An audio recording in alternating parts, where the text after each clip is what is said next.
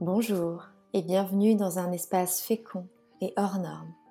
Nous allons explorer ensemble la vie, les épreuves et la résilience. À la vie, c'est une communauté dédiée à toutes les personnes qui doivent accepter que leur chemin pour devenir parents ne sera pas celui qu'ils avaient imaginé. C'est vous qui rêvez de devenir mère, de devenir père. C'est nous qui savons ce que c'est d'aimer plus que tout un être qui n'existe que dans nos cœurs. Je suis Camille. Je suis Aurélie. Je suis Eugénie. Nous sommes Doula. Nous œuvrons pour remettre de la lumière là où l'espoir s'est éteint. Du doux là où les mots manquent. De la présence là où le vide s'est installé. Ensemble, nous donnons naissance à la vie. Ah, la vie. Ce sont vos témoignages, des regards croisés de professionnels, des cercles de parole, des ateliers créatifs, des temps pour être. C'est une expérience pour se relier, transmettre, créer et s'aimer. C'est une alchimie d'émotions pour que vous puissiez vous sentir inspiré et inspirante, pour que vous puissiez ressentir la confiance et l'amour nécessaires pour continuer à marcher sur votre chemin du devenir parent. Bonjour, c'est Eugénie. Je suis doula et facilitatrice de cercles de femmes en Vendée et en visio.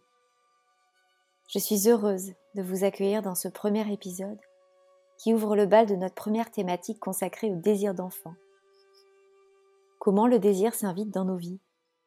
D'où vient-il? Comment vient-il nous bousculer? Comment ce désir nous plonge parfois dans des souffrances abyssales tout autant qu'il peut nous permettre de nous reconnecter à nous-mêmes, à notre puissance, à notre lumière. Quelles sont les origines de ce désir? Comment est-il vécu? Quels sont ses paradoxes, ses ombres, ses lumières? Dans les prochaines semaines, au travers de différentes propositions, nous allons en effet tenter de vous apporter des éclairages, des inspirations, des explorations pour tisser autour de cette question du désir d'enfant et vous accompagner dans un voyage à nos côtés. Quand certains se rêvent père, mère depuis qu'ils sont enfants, d'autres deviennent parents sans avoir eu le temps de se poser la question du désir. D'autres encore savent qu'ils ne désirent pas d'enfants.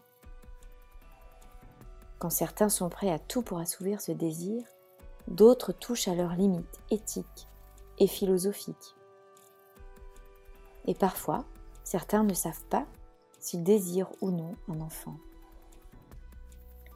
C'est pour honorer cette diversité de vérités, de chemins, c'est pour tisser une toile d'amour autour de ces histoires de vie que nous avons choisi d'enregistrer un cercle de paroles en octobre 2022. Nous vous l'offrons quelques mois plus tard dans son état brut, avec beaucoup d'émotion. Alors c'est quoi un cercle de parole?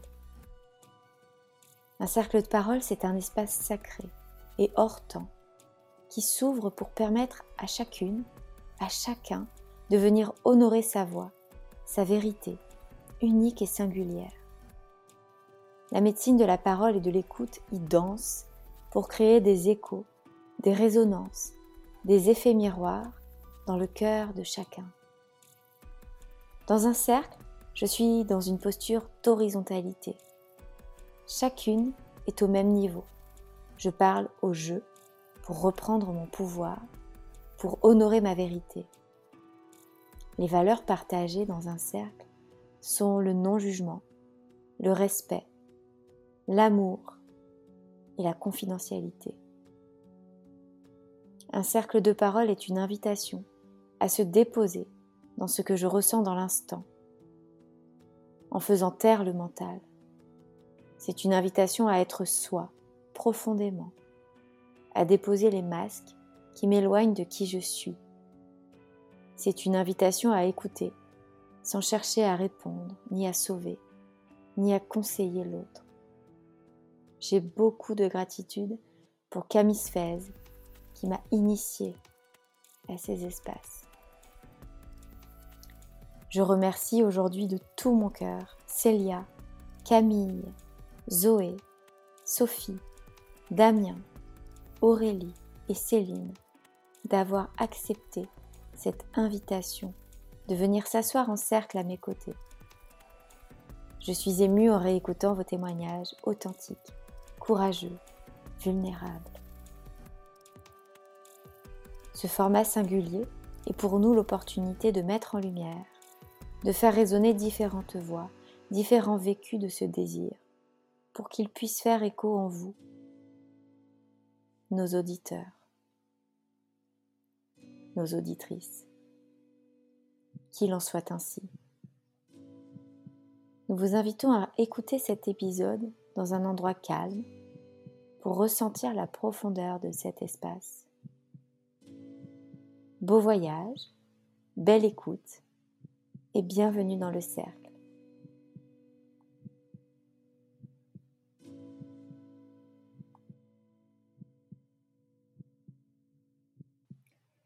Je vais vous proposer juste un petit temps pour qu'on se dépose ensemble, qu'on entre ensemble dans ce cercle. Rentrez en contact avec vous-même, tel que vous êtes. Et puis, avec cette, ce geste de fermeture, de fermer vos yeux, imaginez aussi que vous traversez comme un, portail, un passage qui vous permet d'entrer dans ce cercle, qui vous permet d'entrer dans une autre dimension sacrée, hors du temps, en dehors de tout ce que vous avez pu vivre avant et en dehors de tout ce que vous allez vivre après, comme une bulle, comme une parenthèse un temps vraiment qui nous appartient, que nous allons vivre ensemble tous les huit. Et je vous invite à, à vous connecter au désir, au désir d'enfant que vous avez vécu, que vous vivez peut-être encore aujourd'hui à ce désir qui a changé vos vies, qui change vos vies,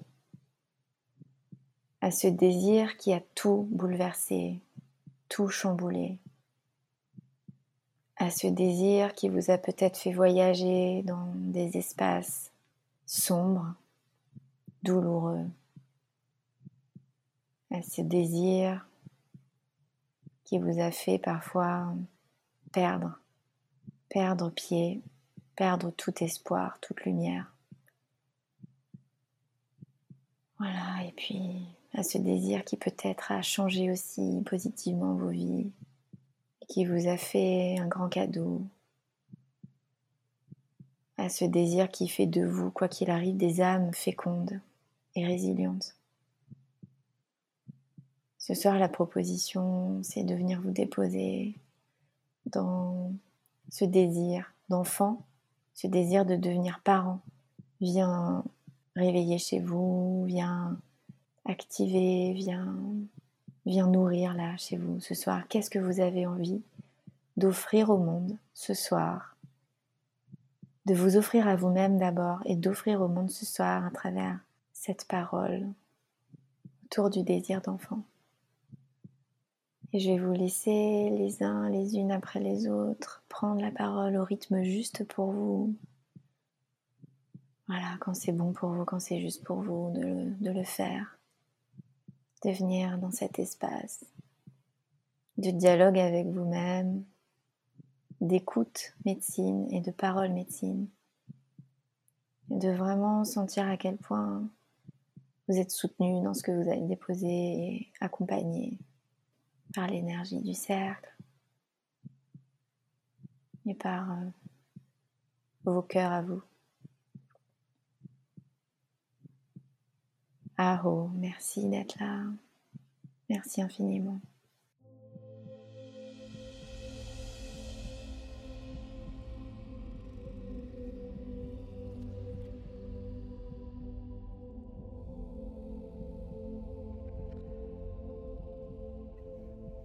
Célia.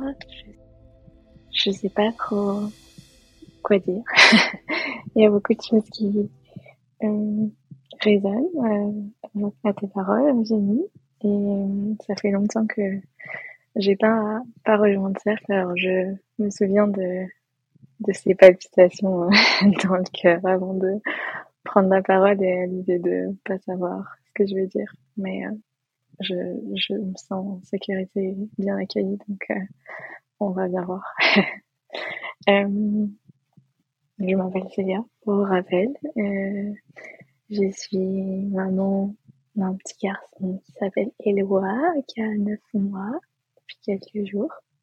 Euh, je crois que c'est la première fois que je dis ça. c'est très bizarre. Mais je suis très émue, je suis en premier jour de règles, donc euh, bon voilà, il va falloir être indulgent et indulgente avec moi parce qu'il y a beaucoup d'émotions et je suis dans une période assez chamboulante en ce moment, professionnellement parce que personnellement ça va très bien. Ce, ce bébé a, a, changé beaucoup de choses dans ma vie. Pour revenir à, le désir d'enfant, euh, aussi loin que je me souvienne, euh, il a toujours été présent en moi depuis que je suis toute petite. Je m'occupais des, des bébés et des autres.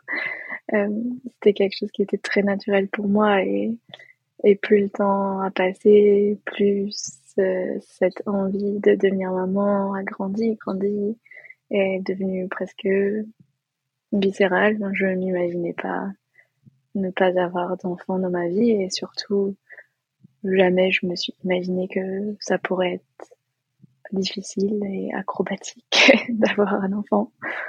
Hum, je pense que c'est le genre de choses. Euh... Oui, j'étais pas prête. Je m'étais pas vraiment pas imaginé que ça pouvait m'arriver à moi. J'étais prête à faire un bébé euh, quand j'avais 18 ans avec mon premier copain de l'époque. Heureusement que je l'ai pas fait parce que ça aurait été une très mauvaise idée. Mais voilà, en tout cas, j'étais dans mon cœur, j'étais vraiment prête.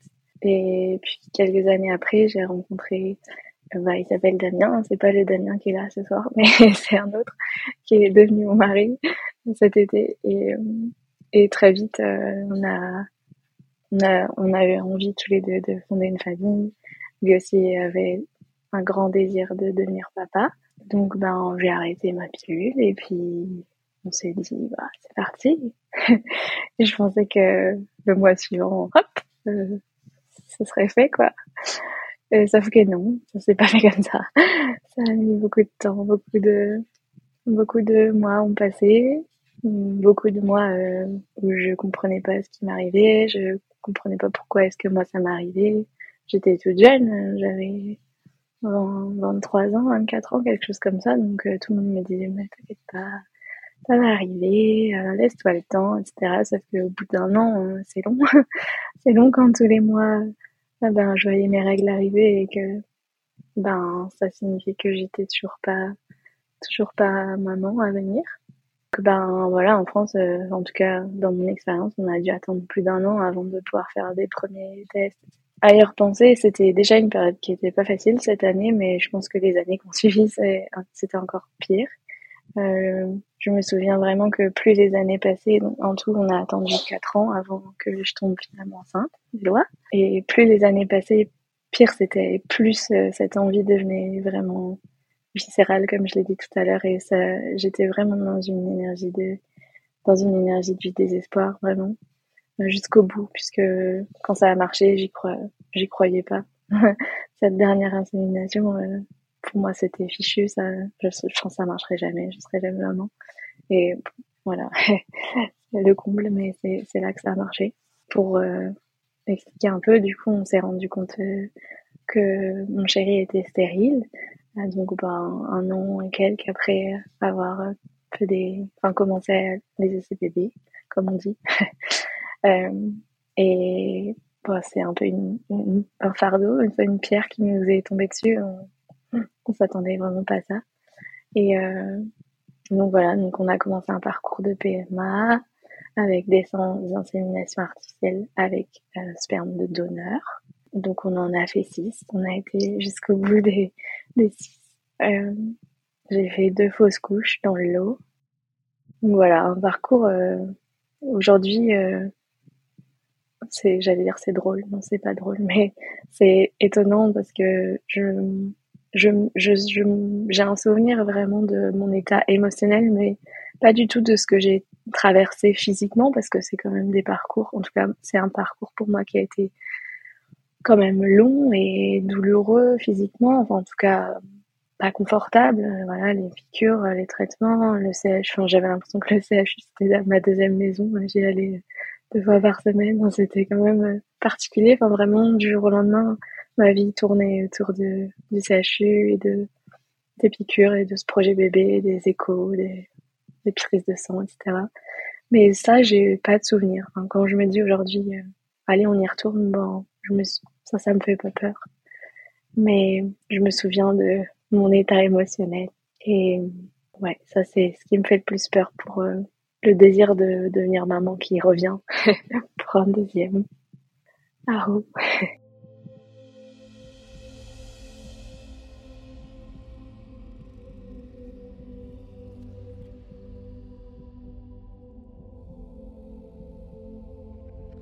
Camille. Euh, je sais pas trop euh, par où commencer. Il y a euh, plein de choses qui viennent à moi. Mon, désir d'enfant est né assez rapidement quand j'ai rencontré mon mari. Enfin, j'ai, dans mes souvenirs, toujours voulu être maman, mais je savais pas comment ça allait se passer. Mais au fond de moi, je m'étais toujours dit que je serais maman euh, jeune. Et mmh, quand euh, le désir d'enfant est né et qu'on a lancé ce projet euh, bébé, j'avais 24 ans. On allait se marier avec mon mari. Et étant jeune, je me suis dit que ça allait arriver vite. Et finalement, finalement les mois passaient et et ça a été très dur et je me suis mis une pression, euh, beaucoup de pression et ça a beaucoup chamboulé ce désir d'enfant. Je me, je me suis longtemps dit, euh, mais pourquoi Pourquoi m'être mis cette pression de, d'être maman avant 25 ans? Et, euh, et, finalement, au bout d'un an et demi, on a fait des tests et on s'est rendu compte qu'il y avait un problème chez mon mari et de là, finalement, on a été pris en charge euh, assez rapidement avec un deuxième gynécologue. Et, euh, et c'est là que j'ai commencé à me poser beaucoup de questions sur mon désir d'enfant. Est-ce que c'était euh, si intense que ça pour devoir passer par la médecine? Et en fait, ça a été très violent parce qu'on est passé tout de suite par une FIV XI, et du coup des traitements euh, très lourds. Et, euh, et, les médecins qui étaient très euh, confiants au vu de mon jeune âge. Et, et, en fait, cette première fille a été un traumatisme parce que rien n'a donné. Il n'y a pas eu de transfert, il n'y a rien eu. Et, et, je me suis remise beaucoup beaucoup en question. Je ne savais plus si je voulais devenir mère. Je me demandais si c'était. Euh, je me demandais si j'étais capable en fait de passer euh, par ce biais de médecine pour devenir maman. Est-ce que ce désir était si intense que ça pour, euh, devenir mère et devoir subir ce qu'on j'allais subir? Et c'est de là que en fait mon parcours de PMA, j'ai pas eu le courage finalement de de me dire bah peut-être euh, stop, je suis pas prête. Et en fait, on a enchaîné pendant 7-8 mois les fives. Et mon, corps, en fait, euh, n'y arrivait plus. J'arrivais plus à supporter les piqûres, j'arrivais plus à, supporter euh, les traitements. J'arrivais plus à supporter tout ça. Et on a décidé avec mon mari de faire une pause, d'arrêter tout et de partir à l'autre bout du monde en voyage. Et là, euh, la surprise a fait que on a su qu'il y avait un embryon qui était congelé et qu'il fallait y aller. Et j'étais pas prête. J'étais pas prête et et en fait ça a pris. Et en fait ça a pris et je suis tombée enceinte. On est parti à notre voyage et, euh, j'étais heureuse mais au fond il y avait quelque chose qui était difficile parce que c'était pas ce chemin que je voulais emprunter pour devenir mère. Et hum, la grossesse a été difficile parce qu'on a appris euh, une malformation sur mon enfant qui n'est pas grave. Il lui manquait un rein et j'avais toujours en tête cette euh, phrase du médecin qui disait, vous savez, en passant par une FIV, on augmente les chances de malformation. Et j'ai culpabilisé. Et s'en est suivi euh, l'accouchement qui a été difficile, mon postpartum qui a été difficile. Et après, euh, je suis tombée enceinte naturellement, sans le vouloir. Donc un deuxième, enfin finalement, le désir d'enfant est réapparu parce qu'on s'est reposé la question de savoir si on gardait cet enfant ou pas. Et, c'est de là que finalement euh, mon chemin de la résilience a commencé. Et que que je me suis dit peu importe, je veux être maman et c'est la PMA, c'est de la PMA. C'est ok, c'est super, j'ai eu cet enfant. Ça été pas ce que je voulais, mais c'était pas la manière dont je voulais l'avoir, mais il est là et j'en suis très heureuse. Et la vie m'offre cette chance de devenir mère euh, naturellement, comme je le voulais. Et encore une fois, ça a été difficile parce que j'ai pas réussi à à être heureuse de cette nouvelle tout de suite. Parce que c'était pas voulu, c'était pas réfléchi. Et aujourd'hui, mes enfants ont 4 et 5 ans. Et ce désir d'enfant revient bizarrement. Et je ne sais pas. Je ne sais pas ce que ça deviendra, si ce désir d'enfant aboutira, mais en tout cas, le désir d'enfant m'a fait devenir la femme que je suis aujourd'hui je remercie vraiment la vie de m'avoir mis sur ce chemin-là qui m'a permis de me reconnecter à moi et de réfléchir à tout ça et de devenir la femme que je suis aujourd'hui. Ao.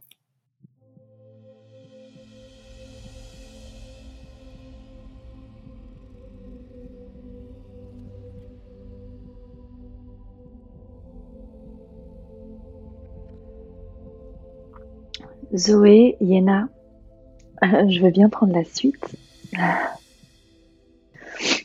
Euh, je me sens très touchée,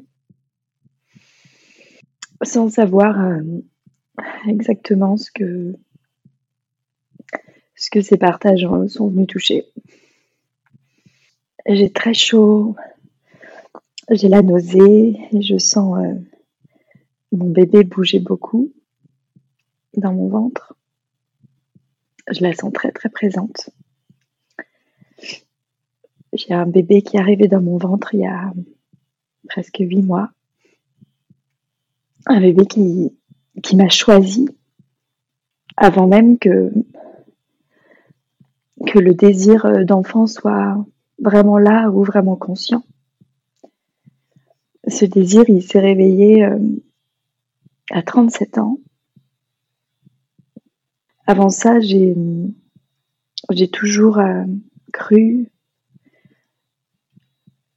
que je désirais pas d'enfant. J'ai découvert en fait que j'avais juste peur euh, de pas être capable d'aimer mon enfant, de pas être capable de ressentir l'amour d'une mère pour son enfant parce que je me suis coupée de l'amour de ma propre mère. Et puis une nuit, euh, en cérémonie, cet enfant, cet esprit est venu me dire qu'elle m'avait choisi. Et à partir de ce moment-là, je la sentais tellement présente dans l'invisible que je ne comprenais pas son absence dans, mon ventre c'est devenu euh, si fort ce désir d'un coup que chaque mois qui passait, chaque euh, goutte de sang qui coulait me, connectait à une profonde, profonde tristesse, à un profond désespoir. Je me sens euh, chanceuse aujourd'hui. Parfois, j'ai l'impression que que je mérite pas en fait d'être euh, aussi chanceuse d'avoir pu finalement l'accueillir je sens que cette grossesse, elle vient aussi euh, nettoyer beaucoup de choses reliées à l'histoire de ma famille, l'histoire des femmes de ma famille. Ça a été, euh, ça n'a pas été un, projet euh, médicalement assisté, mais ça a été un, parcours où, j'ai dû vraiment aller voir les traumas qu'ont vécu euh, mes ancêtres, mes grands-mères, mes arrière-grands-mères, arrière-arrière-grand-mères. Et je me sens encore euh, émue, triste parce que je sens que que même si elle est là, bien installée dans mon ventre, cette, grossesse a été euh, d'abord la, la, la, peur que que ça fonctionne pas, puis la peur de la perdre, puis la peur de ne plus la sentir bouger. Et je sens que il y a encore tellement de, de mémoire, de choses à libérer, à traverser. Les médecins euh, nous ont dit euh, à mon mari et moi que on avait peu de chances que ça fonctionne naturellement parce que il y avait un problème du côté de mon mari et euh, on nous a donné quelques mois avant de commencer euh, des procédures euh, assistées. Et on est parti, on est parti dans la forêt au Brésil pour se purifier, pour se nettoyer. Et on s'est marié à cet endroit et, deux semaines après, elle est arrivée naturellement le, le jour d'Ostara, le jour de la Renaissance, le jour du premier jour du printemps. Et je sens qu'elle vient vraiment euh, ramener la vie en fait, qu'elle vient réparer tout ce qui a été euh, tout ce qui a été blessé avant. Je crois que le plus difficile dans, dans ce dans ce processus qui n'a pas duré euh, très longtemps et, pourtant qui, a été très, euh, très douloureux, qui a duré un peu plus d'un an. Euh, ce qui était difficile, c'était vraiment euh, de réaliser à quel point j'avais perdu confiance en la vie et à quel point chaque jour qui passe avec elle, qui grandit, c'est une réconciliation avec la vie. Merci. Aho.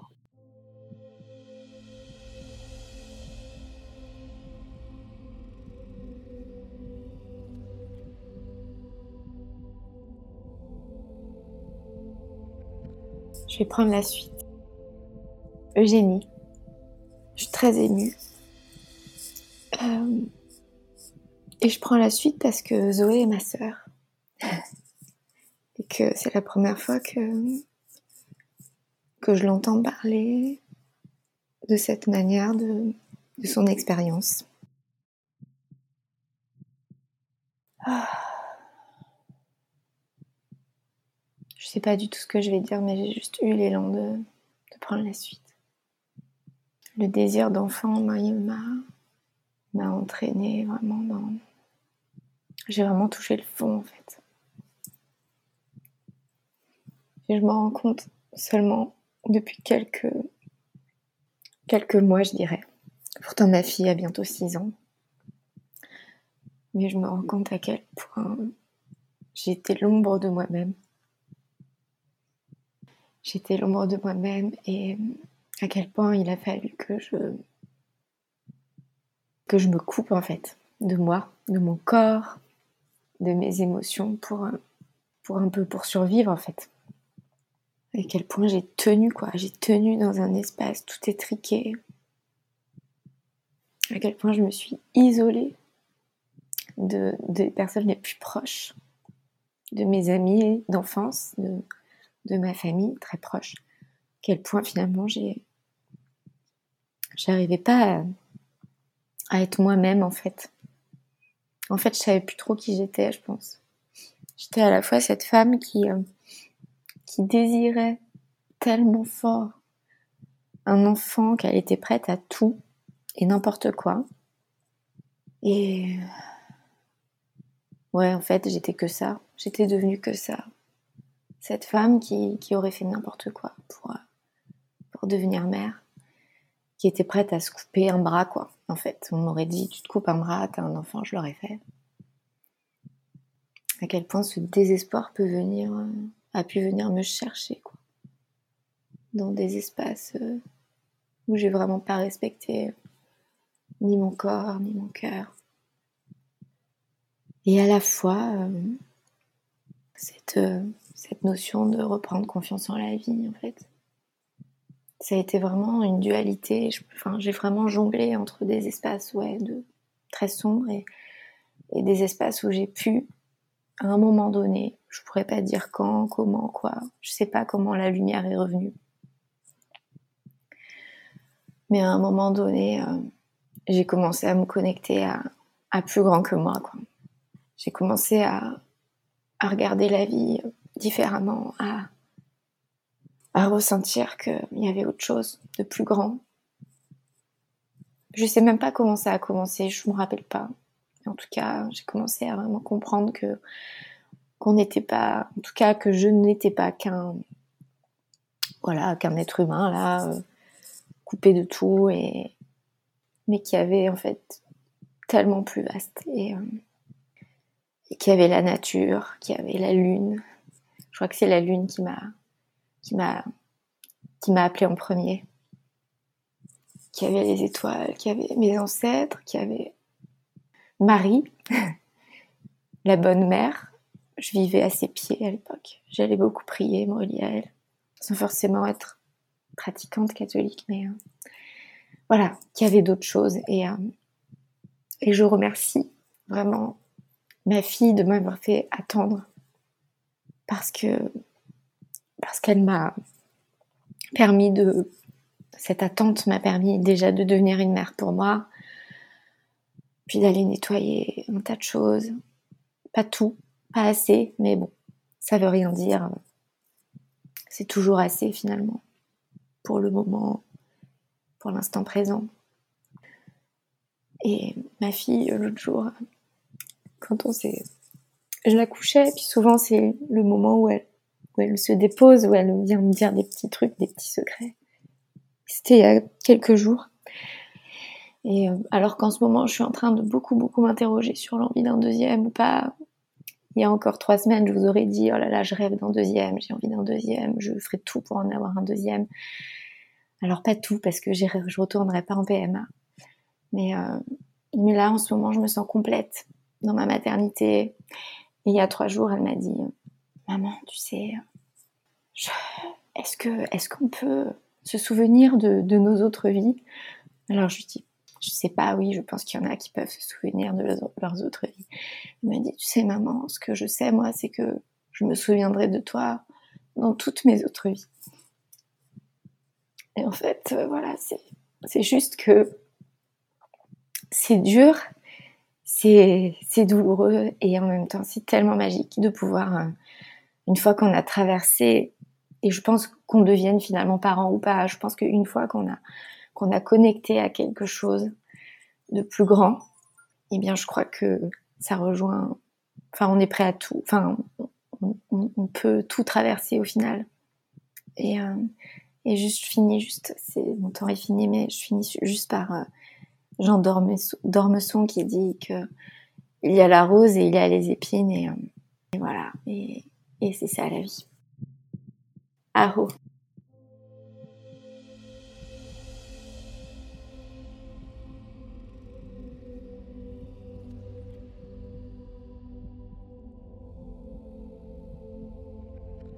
Sophie, euh, je vais laisser sortir les mots qui viennent, puisque bah, tout résonne euh, forcément très fort. Et ce qui est présent aujourd'hui pour moi, c'est le désir du deuxième enfant. J'ai cru il y a quelques mois, quelques voilà, que c'était un désir que j'avais réussi à maîtriser, que j'avais fait ce fameux deuil de la maternité et qu'en regardant ma fille, euh, avec tous les, parcours et les difficultés que j'ai eues pour l'avoir, euh, j'avais trouvé cet équilibre et, euh, je construisais avec les faiblesses et les difficultés de l'époque mes forces d'aujourd'hui. Et en fait, je trouve que ben, ça jaillit n'importe où, n'importe quand. Un soir d'été, une meilleure amie qui, euh, qui m'annonce sa deuxième grossesse. On a eu nos enfants pile en même temps. Et, euh, et voilà, tout a éclaté. Tout est revenu à la surface. C'était en juin dernier. Et depuis, euh, il y a beaucoup de réflexions en moi, un peu de, colère ou de, peine envers moi-même de pas réussir à, me satisfaire de d'avoir un enfant, d'avoir sept enfants. Euh, moi, je suis unique parce que euh, mon papa avait des difficultés pour avoir un enfant et donc euh, je suis née dans une famille triste de n'avoir qu'un enfant. Et j'ai grandi avec euh, l'idée que jamais je n'aurai d'enfant unique, puisque ce n'est pas euh, ce, ce que mes parents ou ce que moi j'ai souhaité. J'ai passé mon enfance à quémander des petits frères et des petites sœurs. Et bah forcément, c'est quelque chose qui résonne aujourd'hui de façon dramatique pour moi. Ah, voilà, quand je dis que ça jaillit, ça jaillit dans un parc. Quand je vois euh, la famille qui arrive ensemble, ça jaillit. Euh, quand j'entends voilà des, des familles qui partent ensemble avec le frère et la sœur, des, des disputes, euh, des gens, voilà, on, on, a aussi beaucoup le retour des personnes qui se plaignent de situations et, et on voit nous euh, le bonheur et l'avantage de cette situation les personnes qui m'expliquent à tour de bras quelle chance extraordinaire c'est d'être enfant, d'être un enfant unique et euh, et voilà, c'est des discours que j'écoute plus parce que ça fait 43 ans qu'on me le raconte et ça fait 43 ans que c'est pas ma version de l'histoire. Voilà, aujourd'hui c'est plutôt le, questionnement. Euh, je pense que moi, toute seule, je serais prête à beaucoup de choses pour un deuxième enfant. Et un enfant, c'est aussi une histoire de couple. Et, euh, et le désir d'enfant, euh, c'est une histoire de couple. Euh, et aujourd'hui, avec mon conjoint, on n'est pas sur la même notion du désir de deuxième enfant. Euh, c'est aussi un, un, deuil qui est compliqué, ou en tout cas de qu'est-ce qu'on est prêt à faire pour avoir ce deuxième enfant.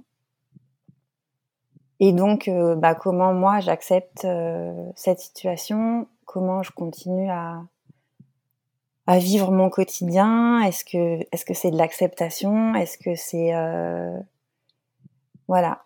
Hum, Est-ce qu'on peut je ne sais plus qui parlait voilà de chaque goutte de sang qu'on aperçoit. J'avais envie de compter l'autre fois, de me dire ça représente combien de cycles, ça représente combien de temps? C'est 50% euh, de ma vie où je pense à ça. Euh, c'est intrinsèquement au quotidien, toujours là dans mes questionnements. Et je trouve que c'est très pesant. Euh, comment je me détache de ça? Comment je me libère de ce désir qui, aujourd'hui, je pense, ne sera jamais assouvi? En tout cas, c'est ce que petit à petit, je, enfin, j'en suis de plus persuadée, de plus en plus persuadée avec voilà ces hauts et ces bas dont, dont je parlais au tout début. Et voilà, comment on accepte quelque chose qu'on n'a pas envie d'accepter. Euh, donc pour revenir sur ces cycles, récemment j'ai eu un peu de retard.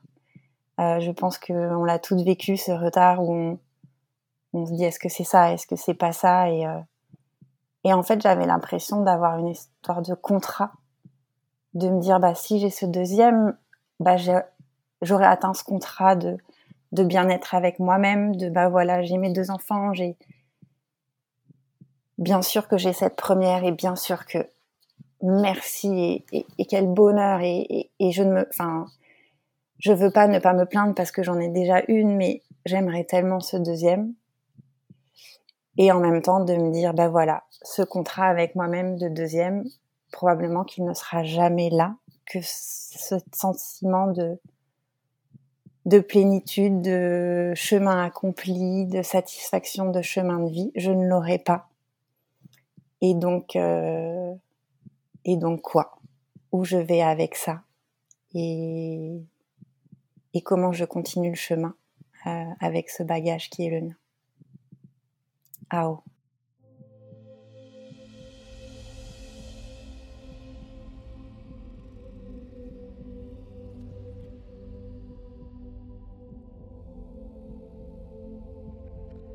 Je suis Damien. C'est difficile, quoi, c'est difficile de, partager en tant qu'homme. En tout cas, merci pour, cet accueil dans cette espèce. Nous, on a commencé notre parcours maintenant il y a quasiment 4 ans, plus de 4 ans maintenant. Au départ, euh, comme dirait une de mes nièces, euh, on a tenté la méthode traditionnelle, puis finalement, au bout d'un an, euh, il n'y a pas eu de résultat. On s'est retrouvé un jour entre Noël et le jour de l'an devant un gynécologue, et puis qui nous a dit que moi j'avais des, des problématiques d'infertilité. En gros, euh, j'étais, euh, ils étaient pas assez nombreux et trop lents. Donc euh, voilà, on est toujours dans ce dans ce parcours-là, même si depuis depuis le mois de février, on s'est un peu on s'est un peu arrêté. Ce parcours-là, ça pose plein de, ça pose plein de questions. Ça, moi, ça me, c'est venu me poser plein de questions c'est venu me chambouler.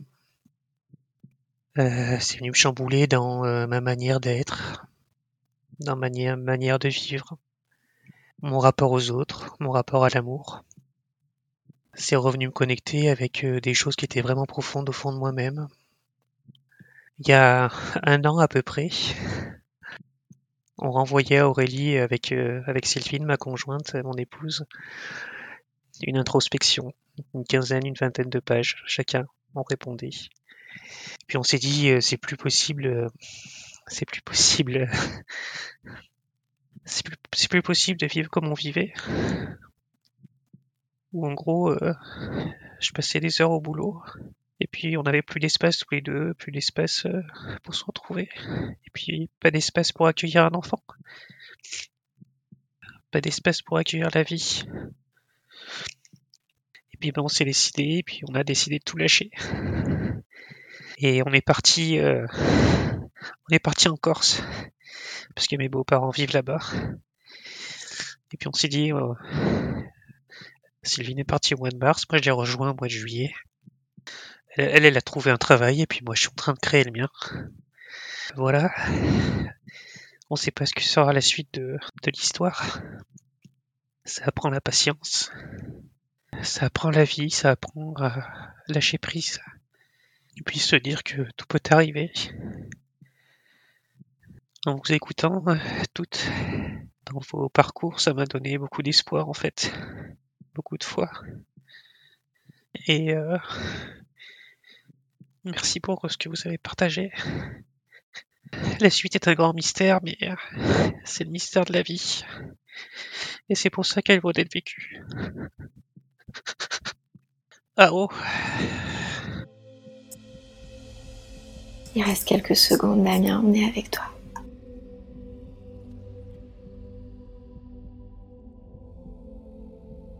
Ah oh, Damien. Merci, merci, merci. Aurélie, j'ai toujours considéré que le désir, c'était quelque chose de d'inné, d'instinctif, et on n'a pas à se poser de questions sur son désir. Il est là. Parce qu'on entend souvent dire que bah voilà, ça fait euh, j'ai toujours eu envie d'être maman ou euh, ça fait des années. Euh. et puis un moment, ça y est, c'est bon, on y va. en tout cas pour ma part, c'est ce que j'ai entendu. Et du coup, en 2014, quand je me suis dit que c'était bon, finalement, maintenant, si je parle avec le recul, je me dis, est-ce que c'était un vrai désir? Est-ce que... Je suis désolée, je rigole parce que je me pose toujours plein de questions. Et euh, des fois, ça doit être fatigant. Ça me fatigue. D'ailleurs, peut-être pour ça que j'ai dit tout à l'heure, je suis fatiguée. Et du coup, est-ce que c'était un vrai désir? Alors, je pense que oui, c'était un vrai désir parce que je, bah, j'ai toujours eu envie d'être maman. Mais en fait, la, le temps qui passe, la durée, m'a fait me poser plein, plein de questions sur ce qu'est le désir, sur ce que veut dire le désir, jusqu'où on est capable d'aller, jusqu'où je suis capable d'aller pour, ce désir d'enfant. Je me suis même interrogée sur la GPA. Est-ce que c'est la limite de mon désir d'enfant? Est-ce que est-ce que ça veut dire que je désire mon enfant de la même manière si c'est une autre femme qui le porte que moi? Donc il m'a fallu du temps pour répondre à toutes ces questions. J'ai répondu à ces questions, mais c'était long, c'était hum, difficile, douloureux. Mais le désir, il est jamais parti. Il a toujours été là. Et hum, mais par contre, j'ai compris qu'en fait que hum, de se poser plein de questions sur ce désir, c'était un petit peu comme une envie de contrôler euh, le désir. Et en fait, euh, la vie, le désir ne se contrôle pas toujours, je crois. En tout cas, c'est ce que j'ai compris pour moi. Et donc aujourd'hui, je suis maman d'une petite fille de deux ans et demi. Et au bout de, quand elle avait un an, je me suis posé la question du désir du deuxième enfant. Mais en fait, euh, bah là en parlant, je me dis que je me suis posé la question du désir d'enfant, du désir du deuxième enfant. Et c'est pas un désir qui est, venu comme ça, euh, paf, j'ai envie d'un deuxième. Non, c'est je me suis posé la question du désir du deuxième enfant. Et ça, ça me gêne. Ça me bloque. Euh, et je me dis, est-ce que, euh, est-ce que je désire vraiment un deuxième enfant? Alors aujourd'hui, c'est pas une question qui me fait souffrir, c'est pas une question qui est douloureuse. Euh, c'est une question à laquelle j'ai accepté de ne pas avoir de réponse et à laquelle je me sens de plus en plus m'éloigner en acceptant qu'elle reviendra peut-être, que le désir reviendra, ou la question, la question ou le désir, voilà. Et en fait, je suis tellement, mais je suis tellement heureuse euh, aujourd'hui avec ma fille. Elle est tellement extraordinaire. je suis pas objective. on n'a pas besoin d'être objective en tant que maman. Je suis tellement heureuse qu'en fait, euh, je me dis que c'est pas possible d'avoir deux fois la même chose ou d'avoir mieux. En disant ces mots, je me dis que c'est peut-être une peur. Aro.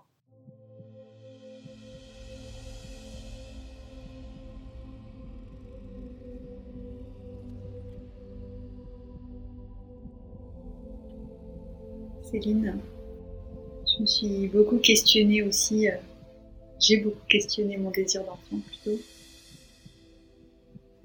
Ce qui m'a été transmis dans ma famille, c'est que c'était naturel d'avoir des enfants et plusieurs enfants. Et puis, euh, ma meilleure amie en, sixième euh, confié qu'elle ne voulait pas se marier, qu'elle ne voulait jamais avoir d'enfant. Et je crois que ça, ça a signé un doute. Et ensuite, euh, j'ai toujours oscillé entre euh, est-ce que moi j'aurai des enfants un jour? Est-ce que moi j'aurai un désir d'enfant un jour? C'était pas du tout quelque chose de naturel. Et c'est venu tard et c'est pas venu comme quelque chose d'évident. Je crois qu'il y avait beaucoup de pression aussi euh, autour de ce désir d'enfant. Je me souviens que la première fois que j'ai participé à un cercle de femmes, c'est autour de ce sujet que j'avais partagé et en fait, euh, je me mettais la pression en quelque sorte que mon désir soit désintéressé. On m'avait présenté négativement le fait que certaines personnes euh, souhaitent un enfant comme un bâton de vieillesse ou pour se valoriser eux-mêmes, ou ce, type de raison en fait. Et du coup, je, me dire là, mais si, un jour j'ai un enfant, il faut surtout, surtout que mon désir il soit désintéressé, et que ce soit pour cet enfant et pas pour moi, et que ce soit pas que j'instrumentalise pas cet enfant. Et donc c'était très mental et très enfermant en fait comme pensée.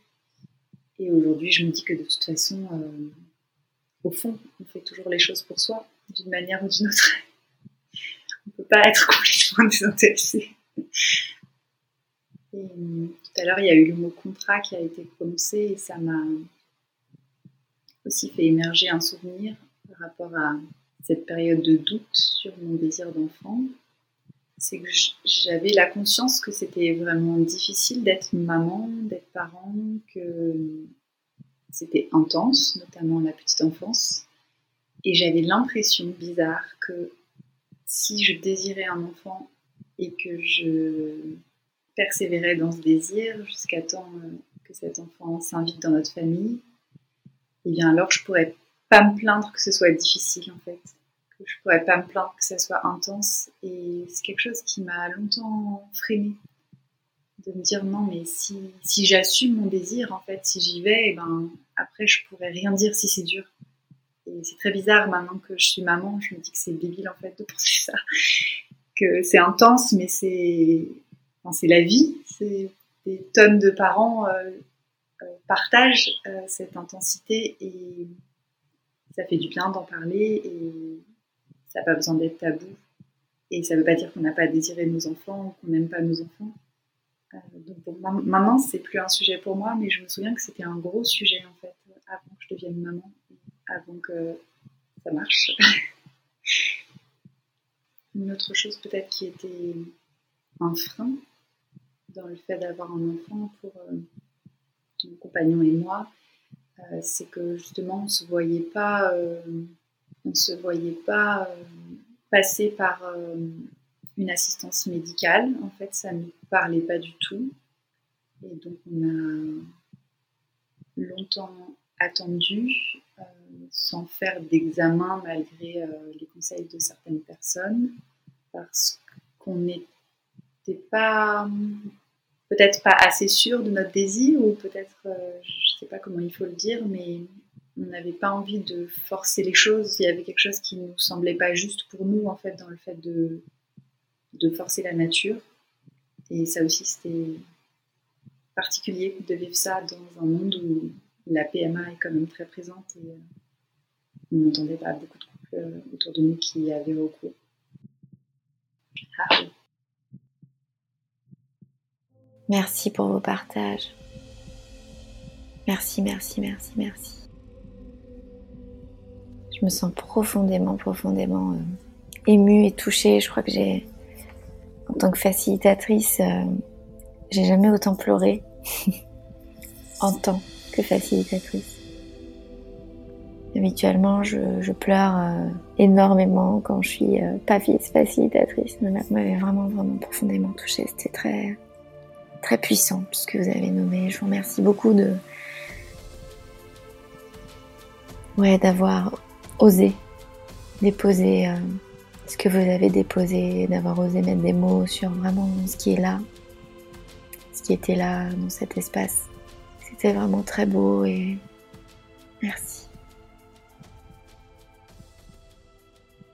Voilà, nous espérons que vous avez apprécié ce voyage et que vous avez pu ressentir la magie d'un cercle de parole, malgré le format enregistré et la qualité du son qui nous a parfois échappé. Nous avons fait au mieux pour préserver l'authenticité de ce moment fort que nous avons vécu. Aurélie, Camille et moi-même restons disponibles pour échanger avec vous sur les échos, les résonances, les effets miroirs que vous avez peut-être ressentis.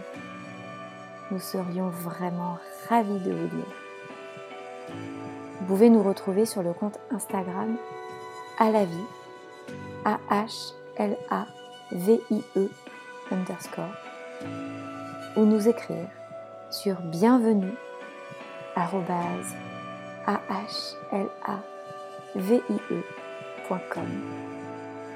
À très vite pour le prochain épisode.